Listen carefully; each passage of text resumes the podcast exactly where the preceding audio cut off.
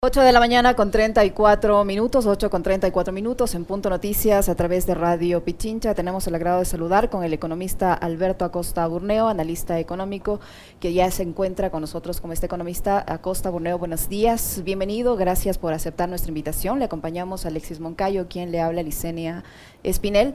Eh, quisiera comenzar esta entrevista con su valoración. No se conocen mayores detalles de lo que sería esta eh, propuesta de reforma tributaria. Lo que se conoce hasta el momento es esta intención de grabar a las personas que ganarían a partir de mil dólares una contribución excepcional. Dicen autoridades del gobierno, el ministro Cueva ha señalado que no se va a incrementar el impuesto al valor agregado, por ejemplo. Eh, no se saben qué otros tributos podrían implementarse en esta reforma tributaria, pero a su criterio, de acuerdo a su visión, ¿a dónde debería ir dirigida esta nueva reforma tributaria? Tributaria. Buenos días, bienvenido. Muy buenos días. Yo creo que el tema de fondo aquí es que nuevamente estamos haciendo reformas tributarias excepcionales que las repetimos cada dos o tres años. Entonces el, calificativo de excepcional desaparece. Ya se hizo una reforma tributaria para el terremoto, también para un evento excepcional. Entonces vemos lo que el tema de fondo aquí es que tenemos un Estado que no está preparado para las contingencias. El Estado tiene que tener una función de socializar el riesgo, de asumir estos riesgos por los ciudadanos, riesgos que los ciudadanos individualmente no podemos asumir. Por ejemplo, un terremoto, una inundación, una erupción de un volcán. Para eso debería estar el Estado.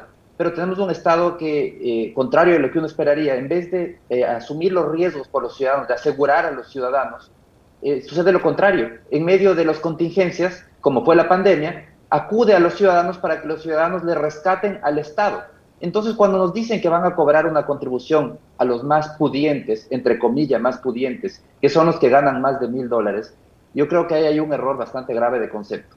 Estamos hablando que eso es clase media eh, típica, no es los más pudientes.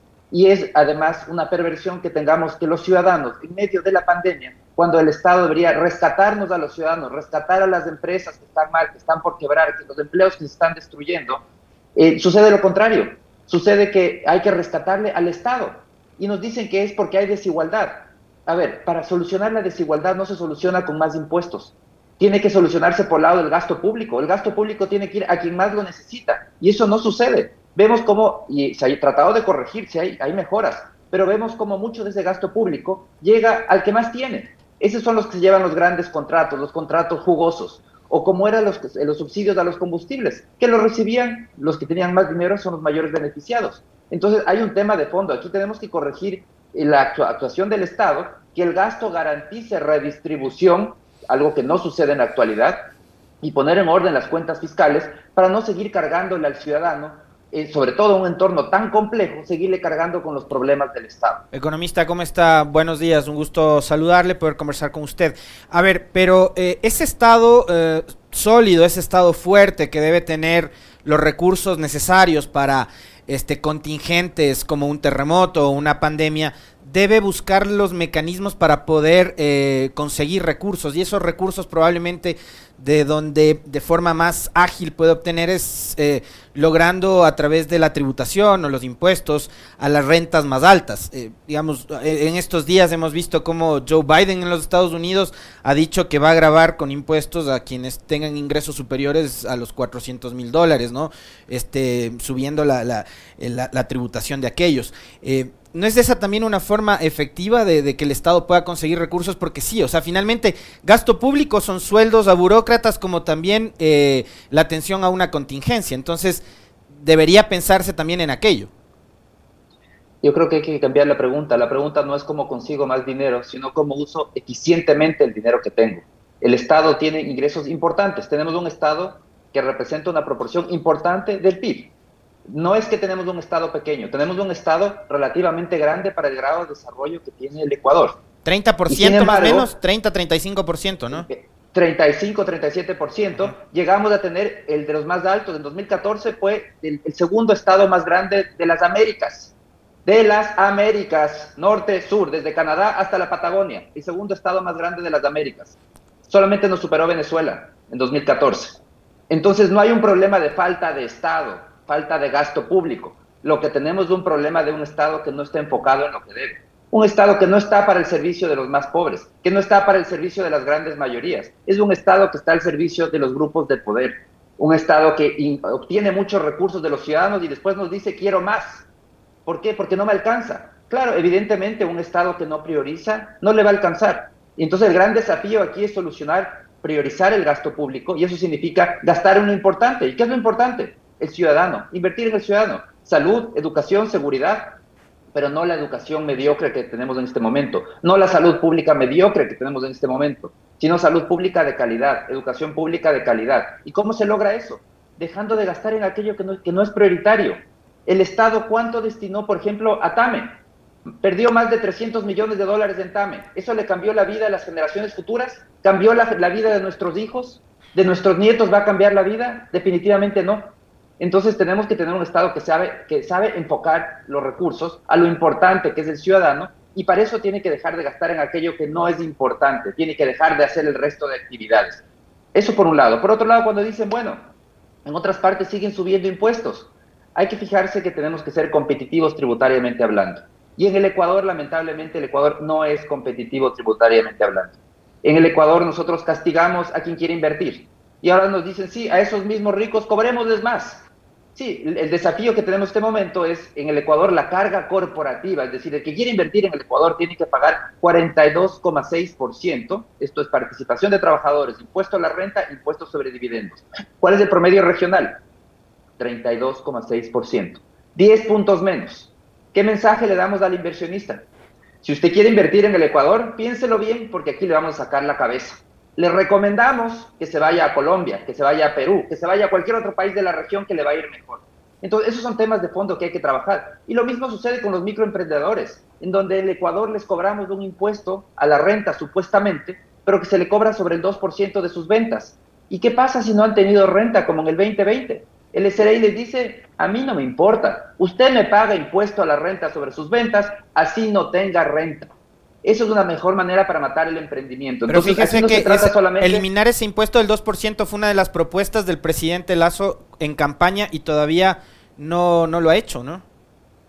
Eso es uno de los temas que tienen que entrar en una reforma tributaria. Eliminar ese impuesto requiere de una reforma tributaria. La reforma tributaria está en camino. Espero que eso se incluya, que es un tema fundamental. Eh, las microempresas tienen que pagar renta, un impuesto a la renta, cuando tienen renta. Pero si no tienen renta, no pueden pagar impuesto a la renta. Eso es lo natural, es lo lógico. Y lo mismo hay que hacer, ojalá que también se incluya, la, solucionar el tema de la competitividad tributaria a nivel de las inversiones formales, de las grandes empresas. No podemos tener la carga corporativa más alta de la región, porque hay que estar muy claros. Los impuestos sirven para financiar un grupo de servicios, un conjunto de servicios sociales. Entonces ustedes me dirán, y claro, el argumento dicen, pero miren, Suecia tiene los impuestos mucho más altos. Evidentemente que sí, pero ¿qué servicios sociales entrega y cómo son valorados por la población? Entonces, si es que estamos otorgando servicios a nivel sueco, por supuesto que podemos pagar eh, también impuestos a nivel sueco. Lo que no podemos tener es impuestos suecos con servicios al nivel del África, que eso es lo que sucede en el Ecuador.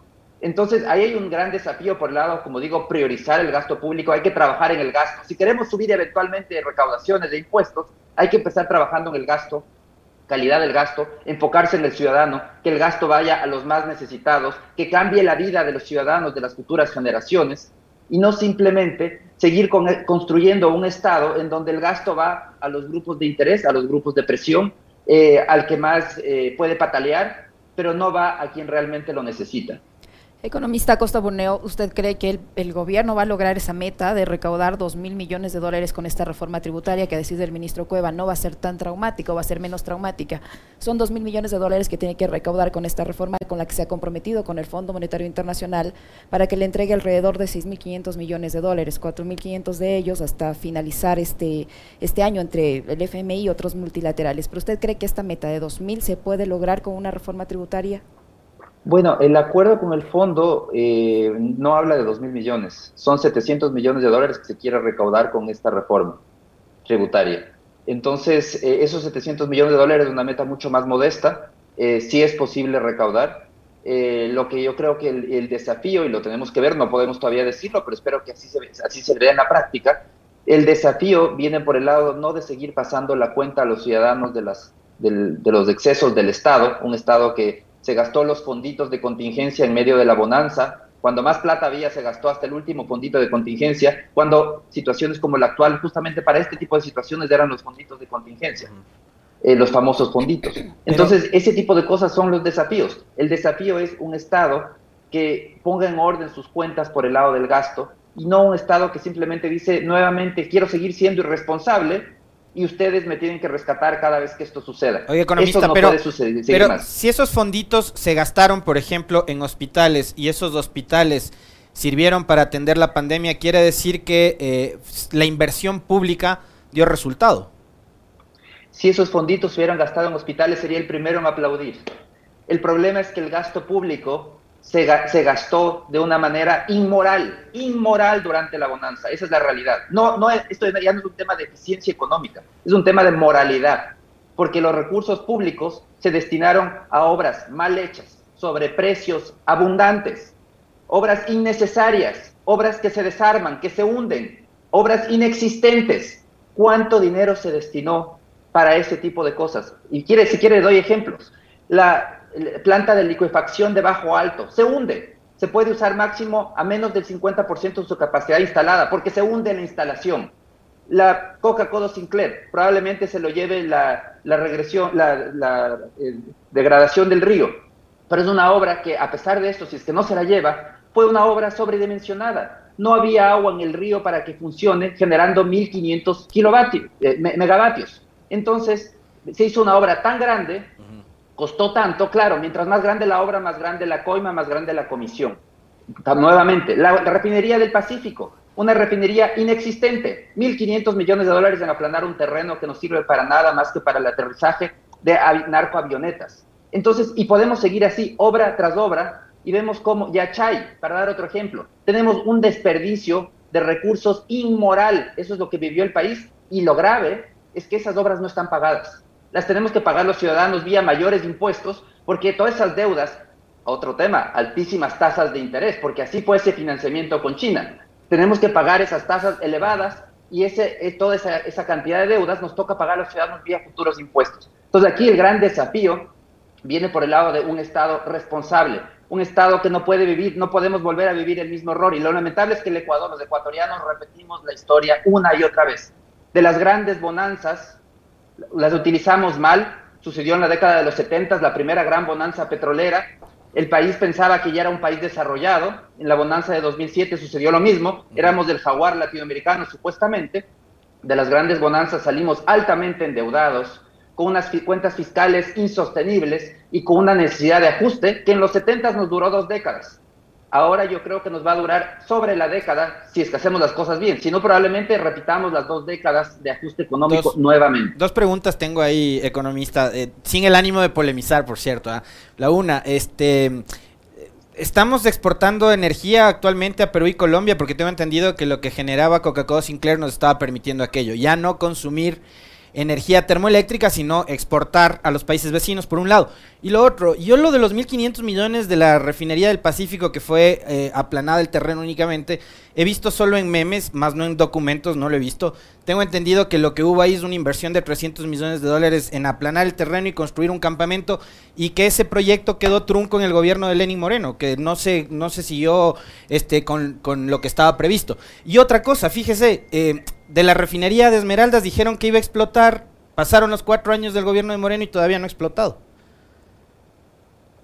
Mire, eh, las tres temas. la refinería del Pacífico son 1.500 millones eh, según lo reportado por el gobierno de Correa. Ya sea otra persona dice que es otra cosa, aquí hay que referirse a fuentes oficiales, 1.500 millones reportado en el gobierno de Correa. No hay nada más que hacer, son fuentes oficiales. Segundo, Coca-Cola Sinclair es una, una mentira que exportamos de electricidad. Exportamos cuando no tenemos consumo suficiente, pero no es un ingreso importante. Seguimos importando electricidad porque la electricidad no se consume en la misma cantidad durante todo el horario del día. Seguimos produciendo termoelectricidad también porque hay horas en las que necesita, hay estaciones en las que se necesita complementar. La electricidad no es algo que se consume al mismo tiempo y tampoco es algo que se puede almacenar. Entonces, en los momentos en los que hay bajo consumo interno, podemos enviar electricidad, pero hay momentos de alto consumo interno en donde tenemos que comprar electricidad, tenemos que importar y tenemos que generar termoelectricidad. La realidad es que es probable, y es muy probable, y hay alertas al respecto, que el próximo año tengamos apagones, porque la capacidad de generación eléctrica no subió al ritmo que debería. tiene que seguir subiendo la generación eléctrica y, eh, porque la demanda sigue subiendo y entonces esa, supuesta eh, exceso de capacidad instalada no existe. Tenemos muy pronto vamos a tener una deficiencia de capacidad instalada de generación y tenemos que seguir creciendo. Hubiese sido una gran cosa que los proyectos no hubiesen sido sobredimensionados, porque usted entenderá que si uno paga 1.500 millones por un proyecto que se puede usar solamente a la mitad, mejor era hacer un proyecto de 750 millones y utilizarlo al 100%. Entonces, esos son los desafíos del mal gasto público, porque lo que hemos vivido es una década de muy mal gasto público, en donde eh, esas obras al final del día nos salen costosas porque se hicieron sobredimensionadas, con muchos sobreprecios eh, y con muchas ineficiencias. Economista Acosta Burneo, eh, hablábamos hace rato del acuerdo con el Fondo Monetario Internacional, estamos hablando de un nuevo endeudamiento por 6.500 millones de dólares. ¿Hacia dónde debe ir esos, deben ir esos recursos? El gobierno dice, celebrando este nuevo endeudamiento, que van a ir para eh, cuestiones del ámbito social. ¿Hacia dónde deberían ir? Es así que eso se va a destinar a sectores sociales, tomando en cuenta que siempre después de un endeudamiento el Fondo Monetario Internacional y todos los demás multilaterales ponen sus requisitos y condiciones. Y ahí le sumaría una cosa adicional para complementar la pregunta de Licenia. Eh, con esta nueva con esta nueva deuda que adquiriría el Ecuador, ¿a cuánto asciende el nivel de endeudamiento y saber si es que el país está o no sobreendeudado? El país eh, tiene un nivel de endeudamiento importante, ya superó los 60 mil millones de dólares, y el problema es que cada vez pesa más en el, en el, en el presupuesto del Estado. Eh, no, esta es una senda insostenible. El país no puede seguir financiándose vía endeudamiento indefinidamente. Ese es el gran desafío del país, es dejar de depender del endeudamiento a este ritmo. Eso es fundamental. Ahora, hay que estar muy claros, del financiamiento que va a recibir del Fondo Monetario, entre las condiciones que ellos ponen, dicen, aumente el pago de bonos, bono de desarrollo humano y, por eso se ha incrementado de manera significativa el número de beneficiarios del bono de desarrollo humano, porque es una de las condiciones del fondo. Dice, este proceso de poner en orden las cuentas fiscales es un proceso costoso socialmente, económicamente, políticamente, y por eso tiene que preocuparse por eh, ayudar a los más vulnerables. Eh, pero lo que hay que estar muy claro es que no es un financiamiento que uno puede decir, bueno, y ahora voy a ponerme a pensar en qué gasto. Ese presupuesto ya está, es para, ese dinero es para completar el presupuesto actual es decir, ya está establecido en el presupuesto del, del, Estado y lo que sirve es para completar y para poder hacer esos pagos. Entonces, no es que este momento podemos ponernos a decidir y ahora eh, pensemos para qué queremos gastar esta plata. No, eso ya lo pensamos cuando se hizo el presupuesto y cuando se aprobó un presupuesto. Pero por eso es que el, el gran desafío aquí es romper este ciclo y no seguir con un presupuesto que no le sirve al ciudadano, que no priorice el gasto. Necesitamos cambiar toda la estructura del Estado para ir hacia un Estado que sí atienda al ciudadano, al más necesitado y que beneficie sobre todo a, las personas más vulnerables con salud de calidad, educación pública de calidad y seguridad. Esas son las prioridades. Pero tenemos un presupuesto que todavía sigue desperdiciando recursos en infinidad de actividades. Un Estado que se dedica a todo. Estado que se dedica a todas las profesiones, que además eh, eh, eh, actúa de manera muy activa con controles y trabas a la producción, trabas al emprendimiento, todo eso cuesta dinero. Entonces necesitamos un Estado que se enfoque y que entienda claramente cuál es su rol. Su rol, yo creo que definitivamente el rol del Estado no era ser empresario de aviones, no es ser empresario de trenes, no es ser empresario de, de, minas, de petróleo, de lo que sea. Su rol es invertir en el ciudadano y eso es lo que no entiende el Estado ecuatoriano. Es un Estado que invierte en todo, pero cuando llega lo importante nos dice, discúlpeme, se me acabó la plata. Cuando estamos hablando de educación pública, que sí es lo que va a cambiar la vida de las futuras generaciones, tenemos una educación pública mediocre. Cuando hablamos de salud pública, nuevamente, salud pública menos que mediocre. Y, eh, pero eso sí, el Estado gasta en todos los temas, está metido en todas las actividades, hasta banquero es del Estado ecuatoriano. Pero eh, cuando, cuando llega lo importante, ahí sí se le acaba el dinero. no es, el tema importante contar con banca pública y ahí le quiero atar a otra pregunta que de paso me pedía una, un oyente que se la plantee es, o sea, ¿cómo logramos reactivar la economía del Ecuador eh, si, por ejemplo, no hay líneas de crédito para los emprendedores? Y ahí digo, la banca pública no debería ser una de las que ingrese a aportar para que suceda aquello. Eh, a ver, aquí cuando hablaba que es hasta banquero me refiero a un banco que es dueño de bancos privados, de un banco privado, el Banco del Pacífico. La banca pública existe y está muy bien que existe y tiene que seguir existiendo porque la banca pública cumple otro rol que es de financiar proyectos de largo plazo. Eh, definitivamente para financiar microcrédito existen muchas otras opciones, no es la especialidad de la banca pública. Microcrédito debe financiarse a través de las cooperativas de ahorro y crédito y a través de las bancos rurales y la banca eh, privada. Este momento existe una abundante liquidez y eso va a ayudar a que haya más financiamiento y tenemos que trabajar para que haya más, más ahorro interno todavía, más liquidez. ¿Cómo lograrlo? Enlazarnos a los flujos de capitales internacionales. ¿Qué hay que hacer? Tres cosas puntuales. Primero, tenemos que tener estándares regulatorios al sistema financiero, estándares internacionales. Eh, que tengamos las mejores prácticas, Basilea 3 en la regulación financiera y bancaria. Segundo, necesitamos enlazarnos a los flujos internacionales de capitales, permitiendo que venga la banca internacional, más competencia en el sector bancario, acabar con el proteccionismo bancario. Y tercero, eliminar el ISD para liberar el flujo de capitales. El ahorro es abundante en los países desarrollados, es escaso en el Ecuador, pero en el Ecuador se nos ocurrió construir un muro que limite el flujo de capitales. Lo que no nos dimos cuenta es que los dólares no estaban dentro del Ecuador los dólares están afuera del muro, se quedaron del lado de afuera. Entonces el gran desafío es enlazarnos de esos flujos de capitales a los países desarrollados donde existe abundancia de capitales y de esa manera vamos a poder tener el beneficio que buscamos, más dinero para prestar y con tasas más bajas, que es otro desafío. Tenemos tasas excesivamente altas en el Ecuador y la manera de reducir tasas es justamente como menciono, liberando flujo de capitales, enlazándonos al ahorro internacional para que haya más ahorro y cuando haya más abundancia de ahorro, vamos a ver cómo también habrá tasas mucho más bajas. Hay, hay colegas suyos quienes sostienen que el ISD era un mecanismo eh, que se estableció para evitar poner en riesgo la dolarización, es decir, que no haya fuga de esos capitales hacia fuera de la economía ecuatoriana, que necesitábamos dólares aquí adentro. Ahora, quiero preguntarle eso nada más, ¿no? Eh, su criterio con respecto de esa tesis y también saber si es que a su criterio eh, es conveniente someter un tema tan importante como la estabilidad de la dolarización a una consulta popular, a que el pueblo se pronuncie sobre aquello. Es un error teórico muy grande pensar que para cuidar la dolarización hay que cuidar la entrada o salida de dólares. Y es un error histórico inclusive, es, digamos, es no haber leído la historia.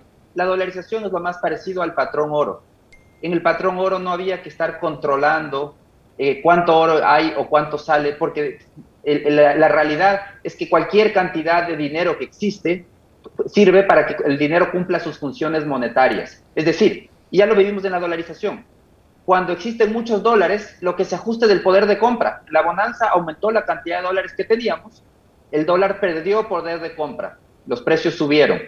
Lo contrario sucede en la actualidad, cuando eh, ingresan menos dólares, el, dólar se ajusta a su poder de compra y gana, eh, los precios caen, gana poder de compra. Al final del día, cualquier cantidad de dólares que exista en la economía sirve para que el sistema monetario funcione. La dolarización no se cae porque se van los dólares. Podemos perder la mitad de dólares de la economía. Seguirá funcionando, se ajusta el poder de compra. Cada dólar compra una cantidad distinta, compra más o compra menos, ya lo vivimos. Entonces no hay que caer en ese error teórico garrafal de pensar que es la cantidad de dinero la que importa para sostener la dolarización.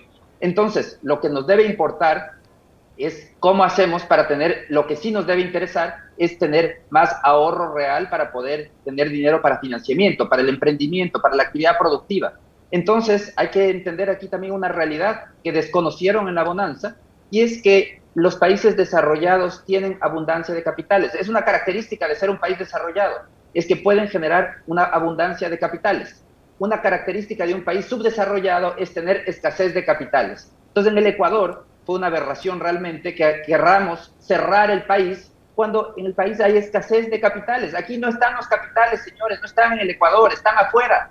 Entonces lo que tenemos que hacer es no es bloquear los capitales, es atraer los capitales. ¿Qué hacemos? para que esos capitales que están en abundancia afuera vengan al país. Y eso se logra eliminando todas las barreras del flujo de capitales y permitiendo que con reglas financieras y bancarias de primer orden, garantizar, dar esa seguridad a los inversionistas, a los depositantes de toda la región, para que sepan que en Ecuador pueden venir y depositar, que en Ecuador se respetan los derechos de propiedad, que en Ecuador tienen una banca regulada con las normas de Basilea III, que tiene un sistema cooperativo sólido. Eso es lo que tenemos que trabajar, ese debe ser el objetivo y vamos a lograr atraer capitales al país y deberíamos ser realmente la competencia, por ejemplo, de Panamá, atrayendo capitales al Ecuador que nos servirían. ¿Quién sería el beneficiario? Los ciudadanos. Economista. Tendríamos abundancia de ahorro y tasas de interés más bajas. Economista, se nos va terminando el tiempo, pero no quiero cerrar sin su respuesta con respecto de dolarización a consulta popular. En 30 segundos, por favor. Los ciudadanos no se necesita una consulta popular para la dolarización, los ciudadanos quieren la dolarización y lo que hay que tener mucho cuidado es no caer en estos errores teóricos de ciertos economistas que creen que para sostener la dolarización hay que evitar que salgan dólares. Eso es falso. No importa la salida de dólares, no importa la entrada de dólares. ¿Qué es lo que puede matar la dolarización? Sí tiene un enemigo, un solo enemigo, que se llama el exceso de gasto público.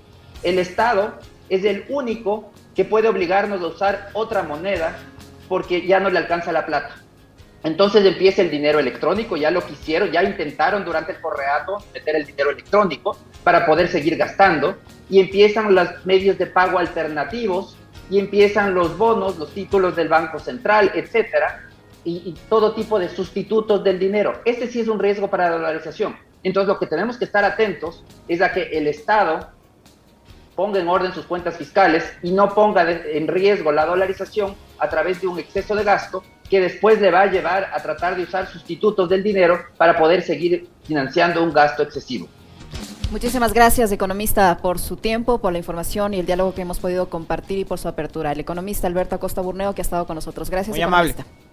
Muchísimas gracias, gracias. A usted. Nueve en punto, nos despedimos, Alexis. Interesante lo que acaba de decir al final. No se necesita consulta popular para definir el tema de la dolarización que está más que enraizado en nuestro país. Fuerte abrazo. Hasta mañana. Chau, que chau. tengan una excelente jornada para todos.